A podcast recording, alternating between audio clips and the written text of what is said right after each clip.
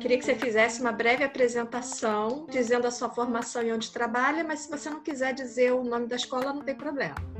É, eu sou Matheus Odorizzi, eu sou graduado pela UFRJ, onde eu fiz língua portuguesa e onde eu me mestrei também e me doutorei, tudo em língua portuguesa. Eu atuo em duas escolas hoje no ensino fundamental 2. São duas escolas privadas, mas também já atuei no âmbito público, também já atuei em ensino superior, mas a minha última experiência, minha experiência atual é na, no ensino fundamental 2, na rede privada.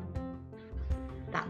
Aí eu queria que você citasse um exemplo de atividades que você usa em sala de aula, dizendo a série, para trabalhar algum aspecto linguístico de maneira mais produtiva todas as estratégias que eu penso, eu acho que são em dois pontos. Assim, primeiro, para as turmas mais novas, eu penso sempre em tentar pensar atividades que concretizem assuntos e temas que para eles às vezes são muito abstratos e é sempre no âmbito da classificação. E um segundo ponto é pensar, mostrar para eles como essas coisas funcionam no texto. E aí, se você concretiza e mostra como funciona no texto, dá um pouco de sentido para coisas que não fazem sentido na cabeça das crianças, né? Então, por exemplo exemplo, um aspecto que pode parecer para eles muito abstrato e que já deve ser trabalhado no sexto ano, por conta da mudança até na BNCC, é a diferença entre os tipos de predicado, entre predicado verbal e nominal. Isso, para eles, para uma turma de sexto ano, isso pode parecer algo muito abstrato e algo muito da classificação. Então, eu costumo fazer, antes de começar a trabalhar, por exemplo, eu faço uma atividade com eles de mímica, um jogo de imagem e ação. Eu divido em grupos,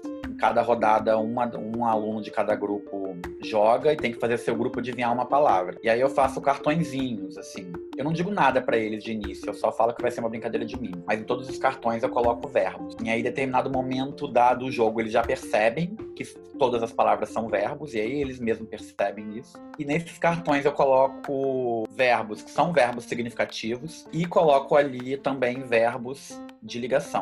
Em determinado momento do jogo, eles percebem que eles vão errar todos os verbos de ligação. Eles não vão conseguir fazer mímica de ser, de estar, tornar-se, permanecer, enfim. E aí no final do jogo a gente discute sobre a dificuldade que eles tiveram de fazer esses verbos. E a partir disso eu explico a diferença entre verbo de significação e verbo de ligação.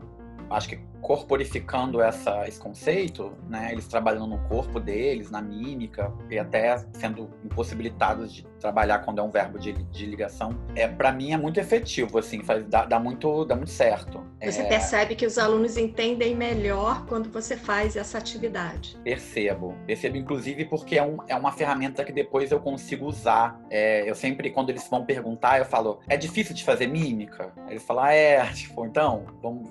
é uma coisa que eu posso revisitar depois. É, eles adoram mímica, né? Enfim, sexto ano é uma idade que eles adoram. É uma coisa, é uma atividade que marca eles num determinado momento para depois eu trabalhar e aí quando eu quero revisitar o assunto eu revisito a aula, não necessariamente o assunto. E para eles é mais fácil. E você encontra alguma dificuldade para ensinar português dessa maneira mais, mais produtiva? Alguma dificuldade na escola ou por parte dos alunos, reclamação de pais?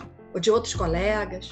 Eu acho que não, sou um pouco privilegiado, porque nas duas escolas onde eu atuo tem uma certa autonomia em relação ao meu trabalho. Porque eu acho que um, quando você pensa em, em ensinar dessa maneira, o seu planejamento acaba ficando um planejamento um pouco mais longo do que se fosse um planejamento é, extremamente expositivo, né? Por exemplo, eu quando eu vou fazer verbo de ligação, eu uma aula é só para jogo. E às vezes, a aula é de um tempo só, nem consigo terminar o jogo.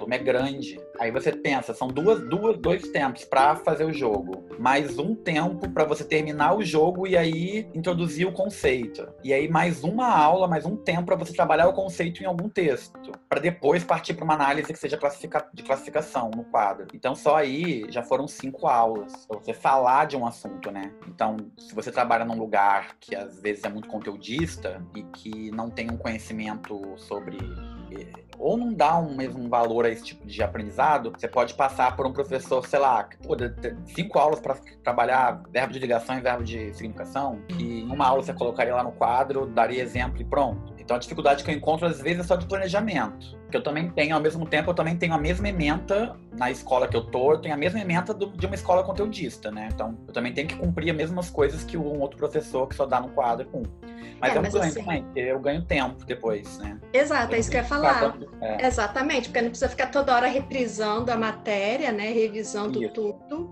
E, e, na verdade, o aluno entende mais rápido, né? Parece eu que está perdendo tempo, tempo que está gastando tempo, na verdade, você está ganhando tempo. Isso, eu ganho tempo na aula, não preciso ficar dando um monte de aula de revisão, né? É como, por exemplo, quando eu trabalho advérbio, e aí advérbio é, é, é outro também conceito para eles, que é ainda mais quando você coloca no sexto ou no sétimo ano, né? Advérbio agora a gente trabalha mais no sétimo. Mas se eu, se eu trabalho, por exemplo, eu costumo trabalhar advérbio já no texto. Então eu, eu produzo alguns textos muito pequenos para eles, e eu, no mesmo texto, eu peço para eles é, completarem, eu, eu insiro lacunas no texto e depois eu dou um conjunto de, de advérbios para eles colocarem ali em cada um dos textos. E aí eu tento colocar três grupos de advérbios em que produzam três textos extremamente diferentes a partir da, só da inclusão do advérbio. Nisso, eu tô, eu tô perdendo um tempo, tô, ao invés de estar já explicando o que é um advérbio, tô fazendo eles produzirem, mas ao mesmo tempo eu já, já, já tô dando a minha aula de produção textual ali. Eu perco tempo por um lado, mas ganho no outro também, né? É, e é isso que a gente chama de análise linguística, né? Você está trabalhando conceitos gramaticais, mas de uma maneira produtiva e que faça sentido tanto na leitura quanto na produção de texto, né? É, porque é, é muito difícil fazer sentido para eles algumas coisas, né? E não uhum. transformar em conceitos abstratos do tipo, ah, você tem que estudar porque vai cair na prova. É. E assim, que conselhos você ou sugestões você daria aos alunos que estão se formando agora para atuar no magistério, ensinando língua e literatura na educação básica? Ah, eu acho que o conselho é, é de pensar sempre em estratégias de não tornar o seu trabalho ruim para você e para o aluno. Assim, eu acho que o trabalho extremamente expositivo ele é cansativo para o aluno, mas ele é cansativo para você também. Assim, então nem, nem sempre a gente vai conseguir reproduzir tudo que a gente aprendeu na faculdade na sala de aula. A gente sempre, quando a gente estuda, principalmente ensino, às vezes a gente fala do aluno ideal, a gente fala da sala de aula ideal, né? E não é isso que a gente encontra, mas alguns conceitos que a gente tira lá da sala de aula ideal e do aluno ideal, eu uso até hoje, mesmo, mesmo quando a sala de aula não está ideal e o aluno não é ideal.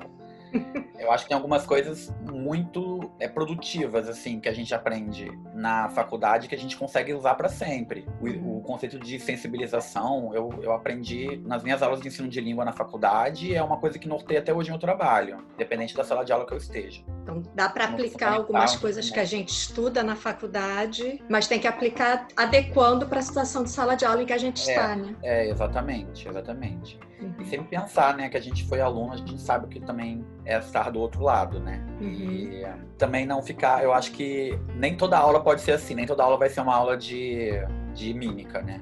Vão ter aula que sim. vão ser aulas de quadro, vão ser aulas de análises mais formais, tudo bem também. Então não pode ser só isso, nem só aquilo, né? Perfeito. Eu acho que é isso. Perfeito.